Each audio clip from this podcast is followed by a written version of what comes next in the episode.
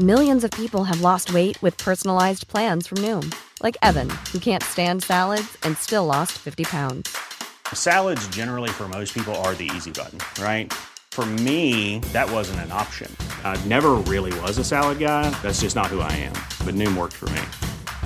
Get your personalized plan today at Noom.com. Real Noom user compensated to provide their story. In four weeks, the typical Noom user can expect to lose one to two pounds per week. Individual results may vary.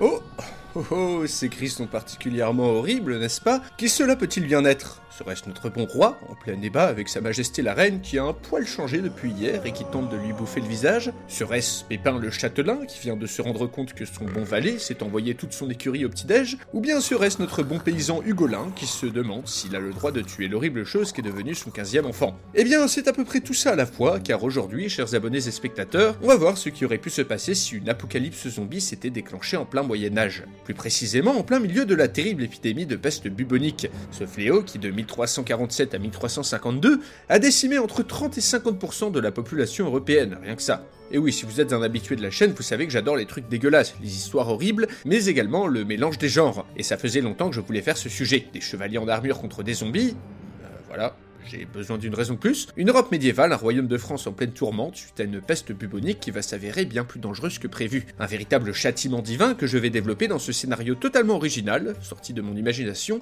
et pas écrit par ChatGPT comme l'ont sous-entendu quelques mauvais esprits. Par contre, j'ai utilisé de l'IA pour les images. Un scénario qui, sur certains aspects, n'est pas sans rappeler ma série Paris 1328, dont l'adaptation au livre sort le 2 novembre 2024 en librairie, et qui est précommandable dès maintenant sur Amazon, Fnac, et bien sûr dans tous vos bouquinistes préférés. C'est le moment ou jamais si vous avez loupé la campagne Kiss Kiss Bank Bank, si vous avez rien à lire et que vous cherchez une bonne histoire pour vous détendre le soir. Tous les liens sont en description. Et dernier petit avertissement, oui je sais, je parle beaucoup, mais certaines images de ce scénario sont violentes, ou pourraient être choquantes si vous êtes impressionnable. Voilà, vous êtes prévenus. Sur ce, je vous fais un petit bisou putride pour vous remercier et sans plus tarder, place au scénario.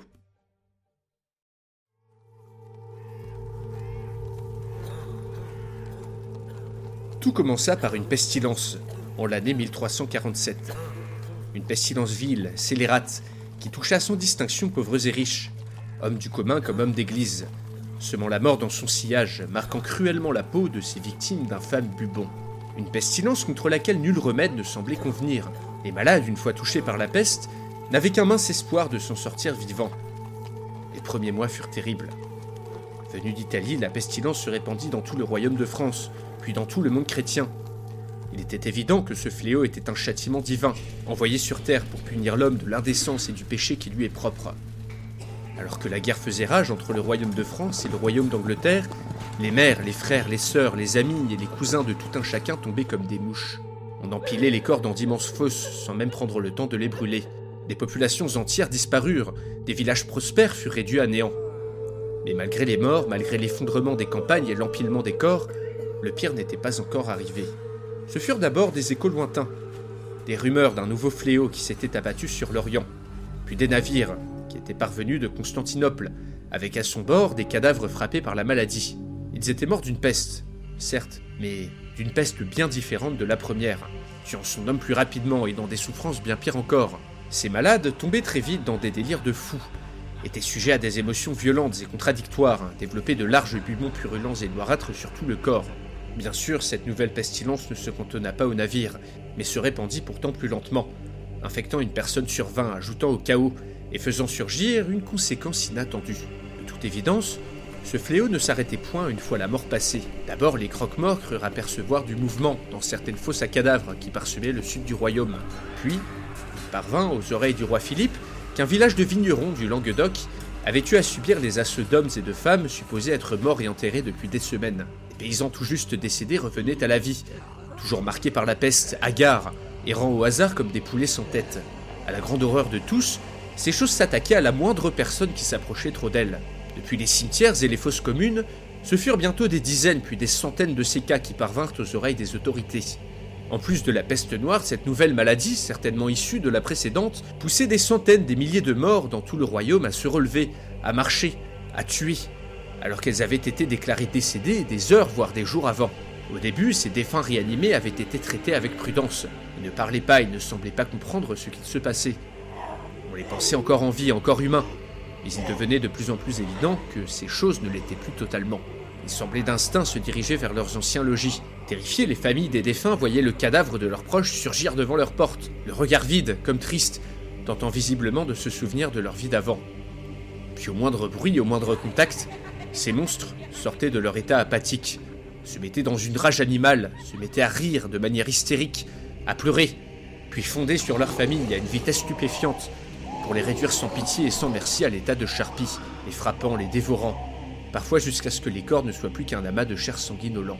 Leurs sombres desseins accomplis, ces revenants se dirigeaient en titubant dans les rues ou dans les campagnes, marmonnant quelques mots incompréhensibles, attaquant toute personne qui avait le malheur de croiser leur passage, répandant leur fluide délétère dans l'atmosphère, transmettant toujours plus leur mal aux survivants. Chaque jour, des milliers de petites gens mouraient de cette peste, et chaque jour des centaines d'entre eux revenaient à la vie, alimentant un infâme carnage qui ne faisait que commencer. Ce ne fut que quelques semaines après ces premiers cas, lorsque le dauphin fut touché par la pestilence, que le roi Philippe daigna enfin agir. L'héritier souffrant, gonflé, suant des gouttes de sang par tous ses orifices, s'était réveillé en plein milieu de la nuit, avait massacré son valet sans une once de pitié, et en avait inexplicablement dévoré les restes. On l'avait trouvé les yeux fous, le visage injecté de sang, des bubons plein la figure à répéter en boucle, tout en rigolant comme un fou, qu'il voulait voir son père pour l'étreindre. On l'avait enfermé au fond d'un cachot dont on pouvait entendre tout le jour durant ces horribles cris animaux. Le fléau avait désormais pris des proportions inquiétantes. On ne recevait plus de nouvelles de certains villages, tandis que dans les grandes villes, on avait ordonné à la garde de tuer sur le champ ses morts vivants. Pire, dans les campagnes, ces choses commençaient à se réunir en petits groupes, comme d'instinct, pour errer, semblait-il, au hasard, assaillant parfois des hameaux et des camps isolés. Cette nouvelle pestilence arrivant du sud, les revenants furent bientôt des milliers à battre les campagnes du pays d'Oc. Des villes et des villages situés chaque jour plus au nord voyaient leurs fosses communes remplies s'animer et systématiquement d'effroyables meurtreries se produire. Une trêve entre le roi de France et le roi d'Angleterre fut décidée, alors que le pape transmettait à tous un document, une bulle, expliquant la nature de cette nouvelle calamité. Ce n'était point résurrection comme celle qu'a vécue notre Seigneur Jésus-Christ, décréta sa sainteté Clément VI, bien à l'abri dans son vaste palais d'Avignon. Ces morts de la peste qui s'animaient étaient des revenants, des créatures qu'on pensait appartenir aux vieilles légendes païennes, des démons que chaque enfant de Dieu se devait de combattre. Il fallut prendre des mesures draconiennes. Chaque homme, chaque femme, chaque enfant touché par cette nouvelle pestilence, chaque personne présentant un comportement erratique ou délirant, des bubons plus larges que la moyenne, était désormais enfermée ou bannie des villes et villages, quand elle n'était tout simplement pas tuée sur place. Bien entendu, nombre d'innocents firent les frais de l'immense peur qui s'était répandue dans le royaume. Le fanatisme et la bêtise l'emportèrent dans bien des endroits, où on s'attacha à brûler tous les pesteux sans distinction. Mais la réaction était à la hauteur de la menace, car la nature violente et incompréhensible de ces revenants provoquait la panique. Partout on priait Dieu pour qu'il laisse mourir ses proches sans les transformer en l'un de ces monstres. On dansait, on se fouettait au sang pour expier le péché qui avait poussé le Très-Haut à renvoyer les damnés sur terre. On prit les armes pour exterminer chaque cadavre qui avait l'audace de ne pas sagement rester mort. Le combat s'annonçait rude. Ces choses, ces êtres maudits qui n'étaient capables que de violence, n'arrivant pas à aligner plus de quelques mots d'une voix tordue, semblaient insensibles au froid, au chaud, à la faim ou aux éléments. Le moindre bruit faisait courir ses revenants à toute vitesse dans cette direction. Une fois leur course lancée, les flèches, les carreaux d'arbalète ne les ralentissaient qu'un bref moment. Ces horreurs fonçaient sur leur proie, en poussant d'ignobles cris, rameutant leurs congénères, projetant dans les airs des milliers de gouttelettes de pu et de sang, répandant d'autant plus la maladie. Seul un carreau d'arbalète bien ajusté dans la tête était en mesure de stopper net un de ces monstres, et de le tuer. Les coups de pique et d'épée ne semblaient pas leur procurer la moindre douleur, et la rage qu'ils déployaient à chaque instant donnait l'impression qu'ils disposaient d'une force surhumaine. Même après un combat victorieux, les malheureux, aspergés du fluide de ces bêtes, avaient eux-mêmes de grandes chances de tomber malades, de mourir, puis de se réanimer. Cette extrême agressivité avait poussé les autorités des villes à prendre leurs précautions et à brûler systématiquement les corps, non sans au préalable les avoir piqués, décapités et copieusement arrosés de bénite, ce qui n'était pas sans poser problème à l'allumage du feu. Mais nombreuses étaient celles et ceux qui cachaient leur maladie, et plus nombreux encore étaient ceux qui refusaient de brûler le corps du défunt, les laissant parfois à l'air libre jusqu'à ce qu'ils se raniment et qu'ils massacrent ou contaminent leur entourage. Ainsi, malgré les précautions prises, le flot de revenants ne tarissait pas. Dans les campagnes, ils se regroupaient toujours plus nombreux, s'attaquant maintenant à des villages isolés, tuant la moitié des manants et infectant le reste par leur simple présence. En ville, des mesures de quarantaine drastiques et le bannissement systématique de tous les pesteux hors des murailles permettaient un calme relatif de régner, même si dans certains endroits les mesures prises par les seigneurs et les dirigeants avaient déclenché des troubles et des émeutes.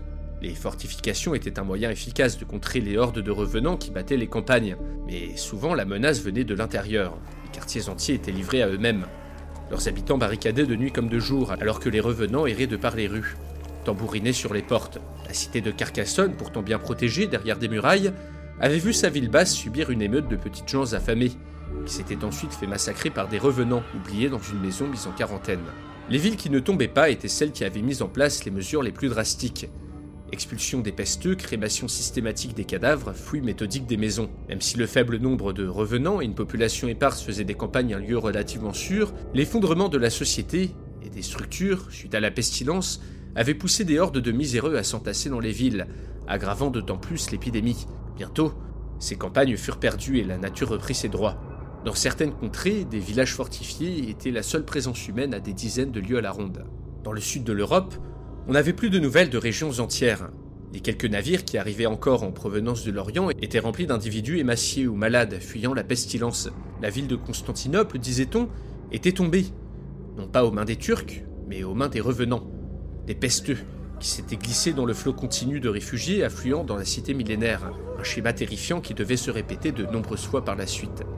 D'autant plus que le fléau évoluait. À la cour du roi de France, on avait capturé plusieurs individus réanimés, on s'était mis à étudier. Rapidement, les plus éminents savants durent reconnaître que les revenants semblaient gagner chaque jour en intelligence. Ceux-ci étaient désormais plus mobiles, plus vifs, ne se contentaient plus de suivre bêtement n'importe quel bruit, éviter les obstacles, darder des yeux pleins de haine vers leur geôlier, tout en passant d'une émotion extrême à une autre.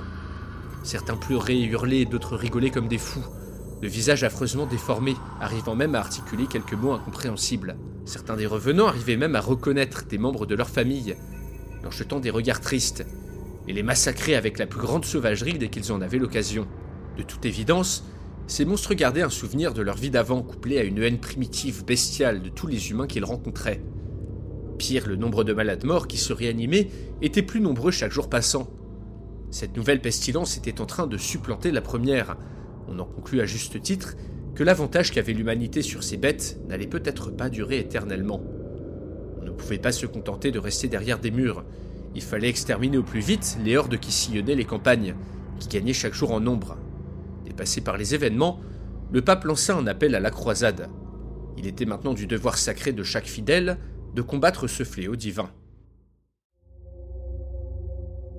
En quelques mois seulement, les campagnes déjà vidées par la peste étaient devenues des déserts humains. La populace avait su s'adapter à cette nouvelle donne, forgés par des années de guerre, de privation et de mauvaises conditions de vie.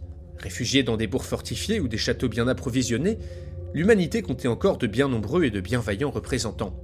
Sous l'égide du roi de France, une hoste de dix mille gendarmes fut assemblée.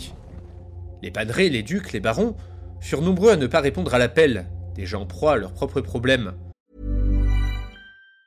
Hey, it's Danny Pellegrino from Everything Iconic. Ready to upgrade your style game without blowing your budget? Check out Quince. They've got all the good stuff shirts and polos, activewear, and fine leather goods, all at 50 to 80% less than other high end brands. And the best part? They're all about safe, ethical, and responsible manufacturing. Get that luxury vibe without the luxury price tag. Hit up quince.com slash upgrade for free shipping and 365 day returns on your next order. That's quince.com slash upgrade. Hiring for your small business? If you're not looking for professionals on LinkedIn, you're looking in the wrong place. That's like looking for your car keys in a fish tank. LinkedIn helps you hire professionals you can't find anywhere else, even those who aren't actively searching for a new job but might be open to the perfect role. In a given month, over 70% of LinkedIn users don't even visit other leading job sites. So start looking in the right place. With LinkedIn, you can hire professionals like a professional. Post your free job on linkedin.com slash people today. Mais de nombreux chevaliers répondirent présents, revêtant l'habit des croisés, arborant la bannière du Christ et de Vivantius, saint vivant, devenu l'emblème des nouvelles compagnies de moines guerriers qui s'étaient assemblées partout dans le royaume pour courir sus aux revenants. Les monstres manquaient encore d'intelligence. Il était facile de les embusquer ou de les attirer dans des endroits favorables. Devant les risques d'infection ou de mort violente que comptait le combat rapproché, il fut décidé de mettre de côté l'esprit chevaleresque et de miser sur la ruse ou le combat à distance. Partout, les groupes de revenants furent assaillis par les bandes humaines. Avec un succès variable. Mais l'île de France, l'endroit le plus touché, était clairement devenu la priorité du roi. Afin d'en finir une bonne fois pour toutes, avec ces hordes de revenants qui terrorisaient les villages autour de Paris, le roi redirigea son armée vers la campagne. Seulement un problème se fit rapidement jour.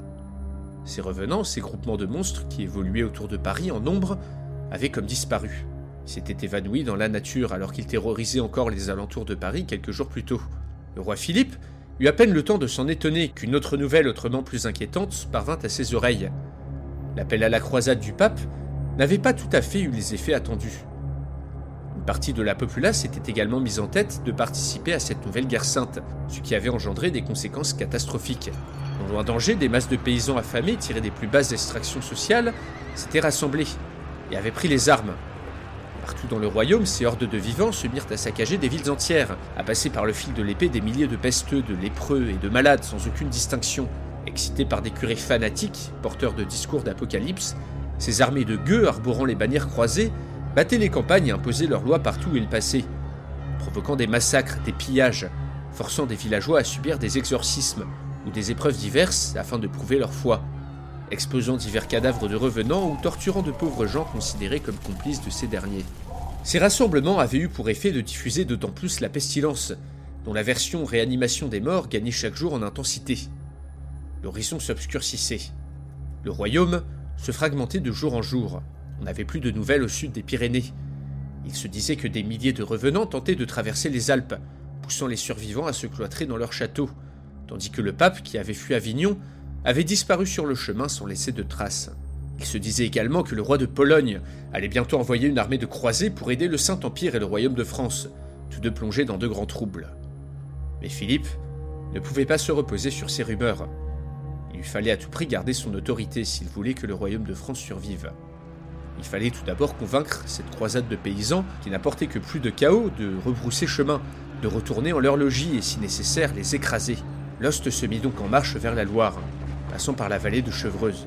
passa par une petite route qui traversait des villages. Ceux-ci portaient tous les stigmates récents de pillage et de combat. Immédiatement, les soldats purent remarquer quelque chose d'étrange. Même si les portes avaient été forcées, certaines bâtisses brûlées, aucun corps ni aucun reste humain ne fut retrouvé. Où étaient donc passés les survivants? Où étaient les corps? On n'avait retrouvé aucune tombe ni aucune fosse commune, juste des traces de pas se dirigeant vers la forêt attenante. La nuit, on décida de doubler la garde. Personne ne put dormir cette nuit-là et ce ne fut que lorsque les soldats furent bien fatigués de leur nuit blanche que le carnage commença.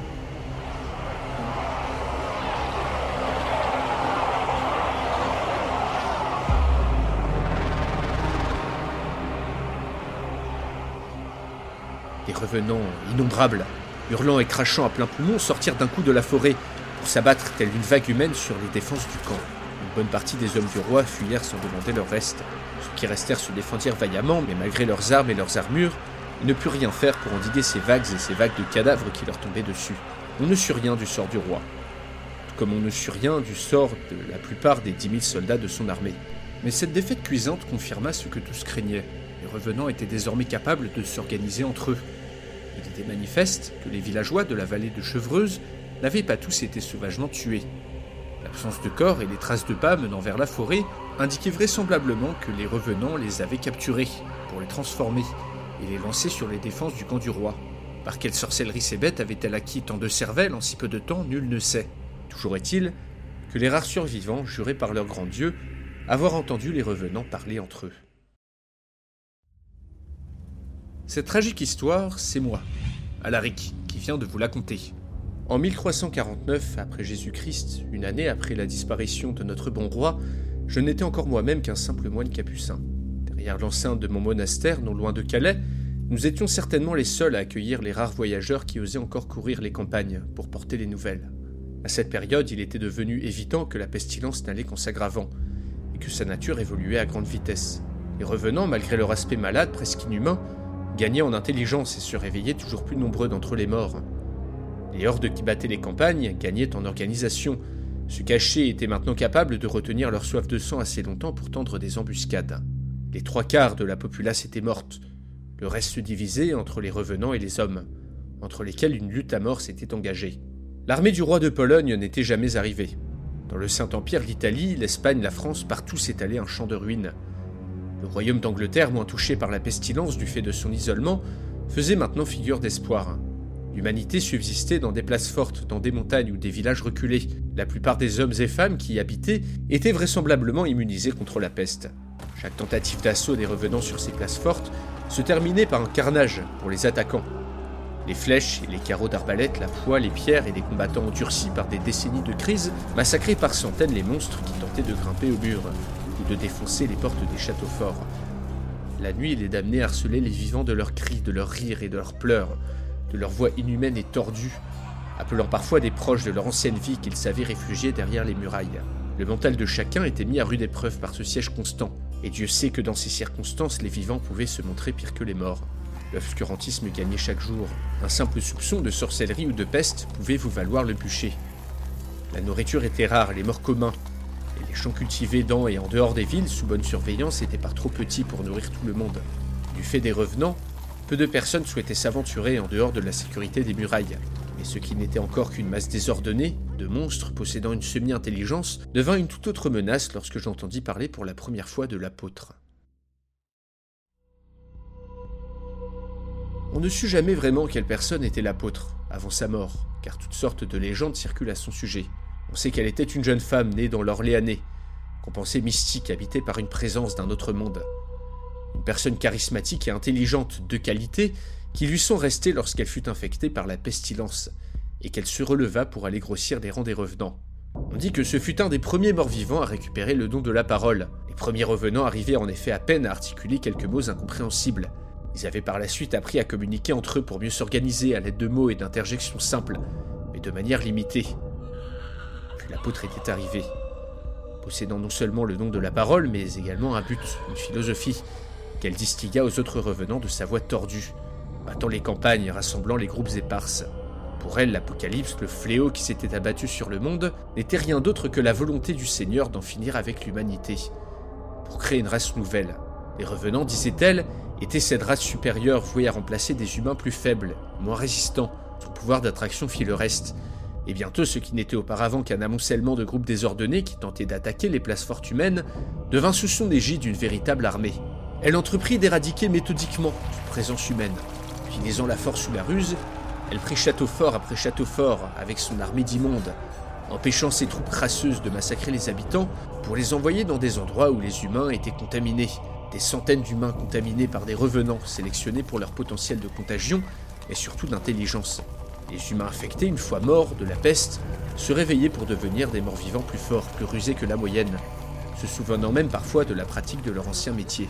Fort de ces nouveaux bras et de ces nouvelles cervelles, la horde des revenants put bientôt s'armer, les nouveaux infectés allant même jusqu'à construire des catapultes, qui servirent à balancer des cadavres infectés à l'intérieur des dernières villes du royaume de France celle qui soutenait encore l'impitoyable siège que leur faisait subir l'apôtre. Mais l'apôtre ne souhaitait pas infecter l'intégralité des dizaines de milliers de personnes qu'elle capturait, non. Certaines servaient d'esclaves, d'autres de jouets, d'autres de repas. Ceux qui ne se soumettaient pas et qui résistaient aux tentatives d'infection étaient systématiquement torturés d'horribles manières. Puis une fois l'apôtre contente de la souffrance infligée, dévorée par sa horde. Bientôt, l'apôtre se mit à élever les humains comme du bétail, les forçant à se reproduire pour ensuite se délecter des nouveau-nés comme on se délecterait d'un veau gras. Dans ces élevages, les humains devinrent pires que des bêtes, se jetant comme des fous sur la pitance qu'on leur jetait, se battant entre eux, se saillant comme des animaux, pour le plus grand plaisir de l'apôtre, pour qui la vraie place de l'humanité se trouvait dans la fange. On arrachait des enfants à leur mère, on décapité, on torturait cette race humaine réduite à l'état de bétail. Et les revenants se mirent à sélectionner les humains les plus gras pour qu'ils se reproduisent entre eux pour que le goût de la viande ne soit que plus délectable.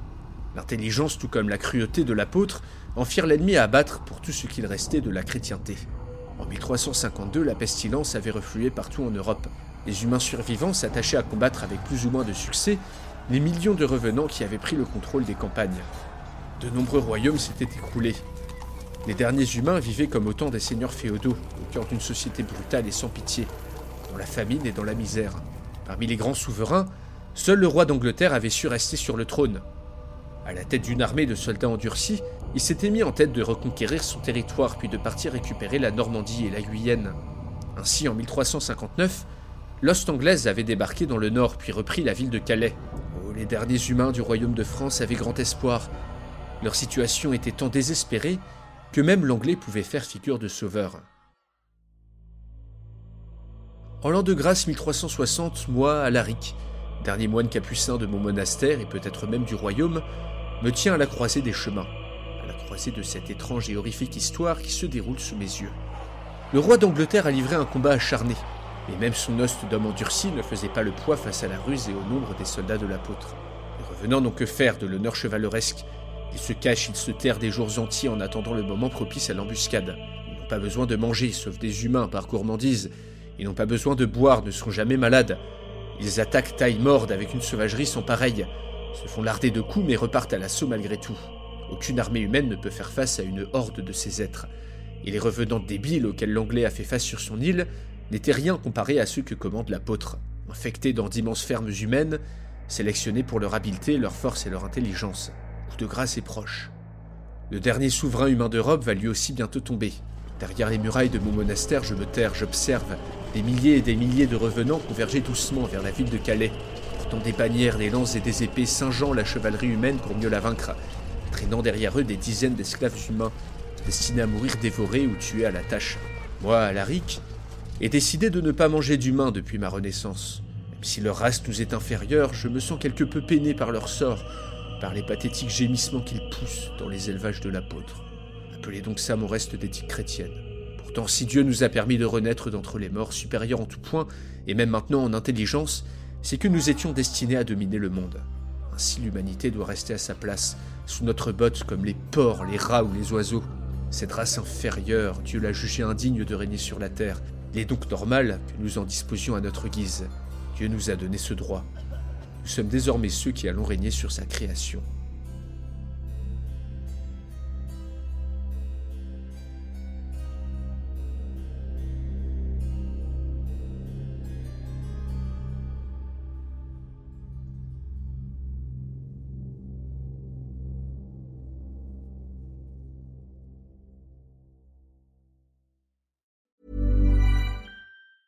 Mom deserves the best, and there's no better place to shop for Mother's Day than Whole Foods Market. They're your destination for unbeatable savings, from premium gifts to show-stopping flowers and irresistible desserts. Start by saving 33% with Prime on all body care and candles. Then get a 15-stem bunch of tulips for just $9.99 each with Prime. Round out Mom's menu with festive rosé, irresistible berry chantilly cake, and more special treats. Come celebrate Mother's Day at Whole Foods Market.